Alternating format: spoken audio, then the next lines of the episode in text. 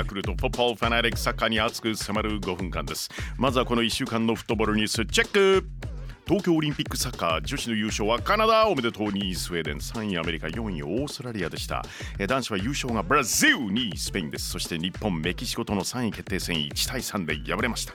やっぱり延長2試合連続はきつかったですね。でもターンオーバーとかできなかったんですかね、えー、メキシコの3位日本4位。バルセロナ対談したアルゼンチン代表リオネル・メッシパリ・サンジェルマンの加入発表です。これでパリの前線メッシ、ネイマール、エンバペすごすぎる。オリンピックでも活躍した久保建英選手ですがレアル・マドリードからマジョルカへのレンタル移籍発表です。2019-20シーズンにもマジョルカでプレーした久保選手活躍楽しみです。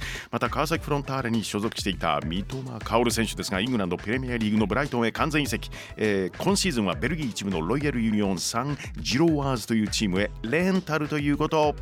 J リーグおかえりなさい。大迫勇也選手はい。ドイツのブレーメンから完全移籍ヴィッセル神戸へ加入です。7年半ぶりの J リーグですか。またイングランドのニューカッスルに所属。昨シーズンはレンタル先のエイバルでプレーしていた武藤嘉紀選手も神戸なんですよね。武藤選手は6年ぶりの J リーグおかえりなさい。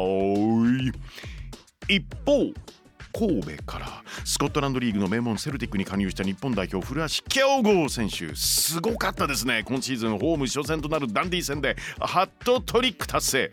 チームも6対0で大勝です。J リーグ J1 再開ですよ。第24節今夜開催なのは清水対ガンバ大阪。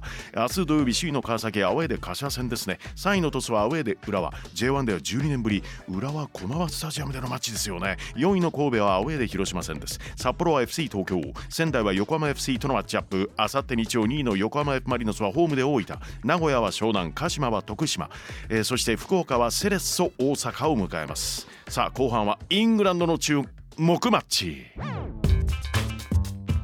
イングランドプレミアリーグ開幕節。タッナム・ハッスパー vs マンチェスター・シティプレミアリーグもう開幕なんですよね。この夏ヨーロッパではユーロ欧州選手権があったばかりなのに短すぎるオフを挟んでもう開幕。いやープレイヤーの皆さん本当に頭下がります。ピックアップしたのはディフェンディングチャンピオンマンチェスター・シティが昨シーズン7位巻き返しを図るトットナムホットスパート。激突するマッチです。むむ。スパーズのスターイングランド代表ハリー・ケーン。シティに移籍との報道あるんですけれどもどうなるんですかねこれね。タッナム・ハッツバー vs マンチェスター・シティ試合の行方を大胆妄想バーチャル実況。舞台はロンドントッテナムホットスパースタジアムです。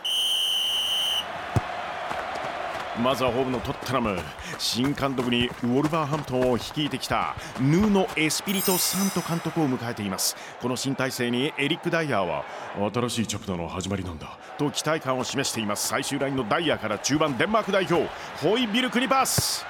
ユーロではベストイレブンにそう選出されたんですよね。ホイビルク選手。デンマークはユーロの初戦。そうですよ。元トッテナムのエリクセン選手が倒れるという出来事があったんですけれどもその後チームが団結。準決勝までそういったんですよね。イングランドに1対2で敗れましたが素晴らしい戦いでした。ホイビルクからデレアリにパス。髪型レゲエミュージシャンのようなドレッドヘアに変わりました。ヤマン。デレアリからいいパスが出た。そこにいるのは韓国代表ソン・フンミン。決めるか？連覇を狙うマンチェスター・シティボールを持ったのはサイドバックバンジャマン・メンディあのメンディじゃないですよ。SNS でトラブルを起こした時にグアルディオラ監督からこう言われたそうです。いい加減落ち着け。ピッチでは落ち着くわけないっしょ。メンディあのメンディじゃないですよ。ドリブルで上がっていく。メンディボールを渡したのはイルカイ・ギュンドワン。ドルトムント時代からそう香川真司選手の親友ですよね。ギュンドワンからパスが出た。そこにいるのは新加入の10番。イングランド代表ジャック・グリーリッシュ。ディフェンダーをかわしてシュート